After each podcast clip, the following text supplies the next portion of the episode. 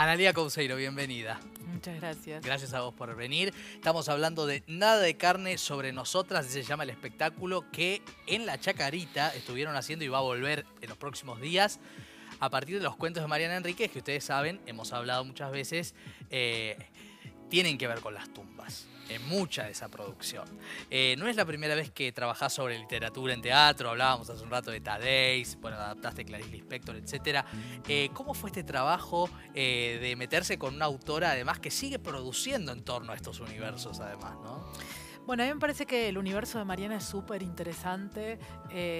hay algo en, su vínculo con el terror, ¿no? en el tipo de, contacto con el género que ella tiene, muy particular y muy personal. Em, y creo que es un universo muy atractivo para actuar. ¿no? Em, desde, lo que cuenta y cómo lo cuenta, ¿no? Y como también en el trabajo que estamos haciendo son todos eh, textos que están en primera persona, voces de mujeres, eh, que son cuentos de ella, de los peligros de fumar en la cama y las cosas que perdimos en el fuego. Em, y creo que hay algo de esas voces que eh, son muy dignas de ser atravesadas por los cuerpos, ¿no? De atravesar los cuerpos de, quienes actuamos. Y la particularidad, ahí está Susana Pampín, eh, está Ariel Farache, ¿no? Este Ariel Farace, Lisandro Uteda y Rocío Domínguez. Exacto. Eh, y la particularidad de actuar en un cementerio, donde me imagino que eh, se juegan otras cosas, ¿no? Definitivamente, hay algo de la inmersión en el espacio que es que es muy distinto y hay algo del trabajo donde el espacio eh, cumple un rol protagónico. ¿no? en la experiencia. También decimos que no es tanto un espectáculo, sino una experiencia donde espectadores y actores y actrices compartimos el mismo espacio y ese espacio es un espacio que tiene una vida eh, muy particular, está muy habitado. ¿no? Entonces hay algo de, de los cuerpos donde conviven en el mismo momento y en el mismo lugar los cuerpos de quienes actuamos con los espectadores, con los cuerpos muertos que nos rodean y con los cuerpos de los deudos también que están en un estado particular de emoción cuando van a, despedir o a visitar a sus seres queridos.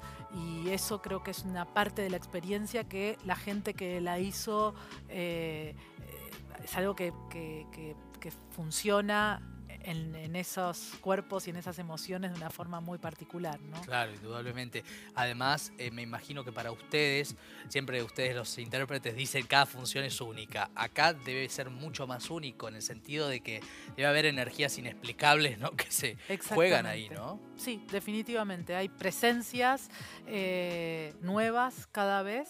Eh, y al mismo tiempo hay algo de, los actores que, siempre tenemos algo de mediums, ¿no? Y en este caso hay algo del espacio que eso eh, es muy muy elocuente, ¿no? Y también algo de lo que vos decís de, lo imprevisible. Como vos decís, siempre el teatro tiene algo único e irrepetible, pero en este caso algo del espacio es imprevisible. Claro, claro. Y Analía estuvo también presente, María Enrique, ¿no? ¿Y cómo fue eso? Porque en general, eh, cuando se hacen obras de autores que no están, digo que no viven, este, eh, bueno, hay, hay una tensión que se evita. En estos casos, una, linda tensión, me imagino, pero una tensión al fin de que esté la autora. Sí, fue fue maravilloso eh, porque Mariana siempre fue muy generosa, ¿no? en, los derechos. sí, claro, digo, enseguida apoyó el proyecto.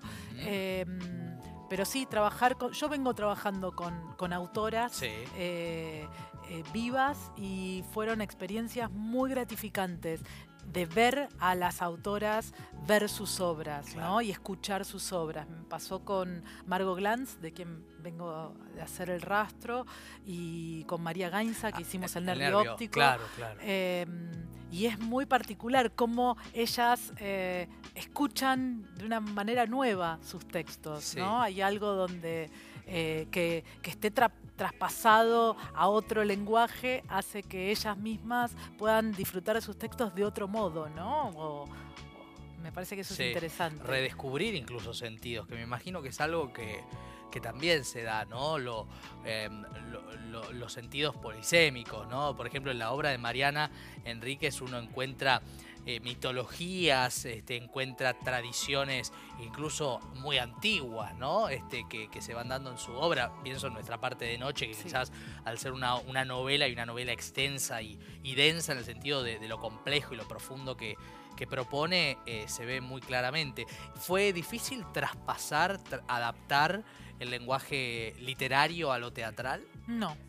No, porque hay algo donde la actuación eh, encarna esos textos, o sea, no son cuerpos que relatan, sino que encarnan estos textos, pero um, los textos de Mariana ya tenía, tienen, creo, una fluidez muy grande sí. eh, y el trabajo fue más de recortar, hubo un trabajo de recortar donde también eh, el espacio nos ayudó a hacer la adaptación de los ah. textos.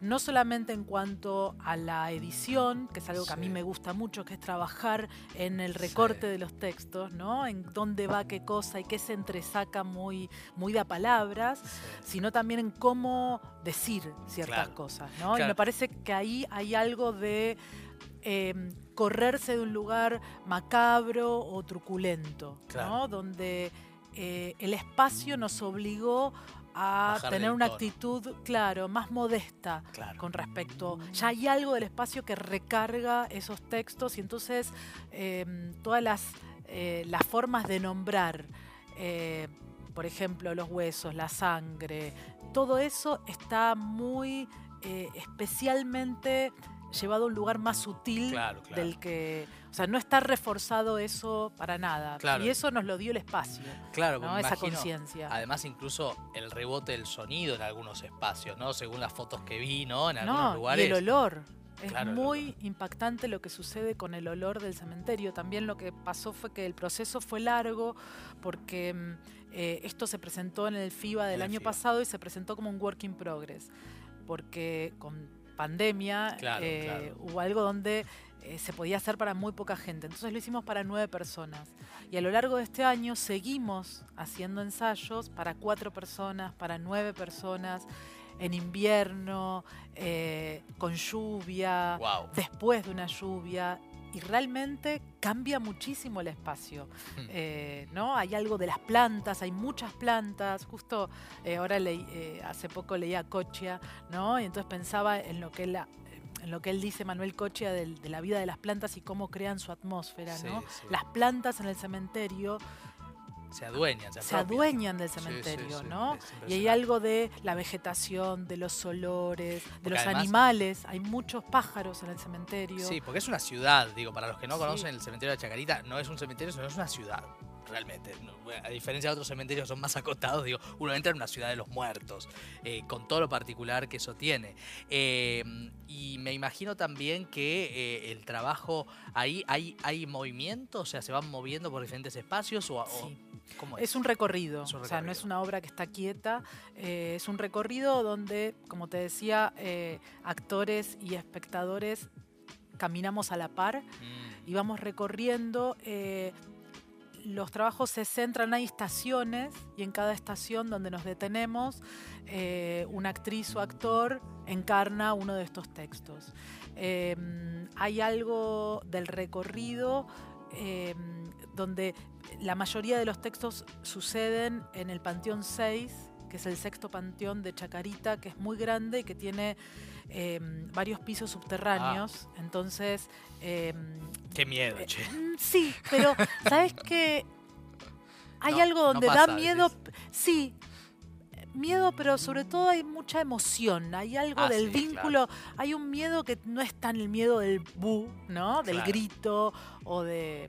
Es un miedo que tiene más que ver con el miedo de lo que no se sabe, de lo que no se puede La nombrar. propia muerte. Exactamente, y me parece que eso hace que, mm, que quienes estamos ahí nos enfrentemos cada vez con la idea imposible de la propia muerte y también con el recuerdo posible de los seres queridos o de, lo que uno, de las pérdidas cercanas, Sí. ¿no? Va a haber que escribir un ensayo sobre eh, lo que es hacer esta obra después que o un documental, algo, porque Sí. hay mucho para decir. Hay mucho para decir, sí, Sí, porque hay, es, es una experiencia muy movilizadora, ¿no? Eh, y el espacio es muy... No, claro. impactante, porque es un, un espacio de Chacarita también que tiene una arquitectura brutalista, claro. una arquitecta muy, que es Itala Fulvia, que fue una arquitecta, eh, una mujer arquitecta en una época en la cual eso era muy poco habitual.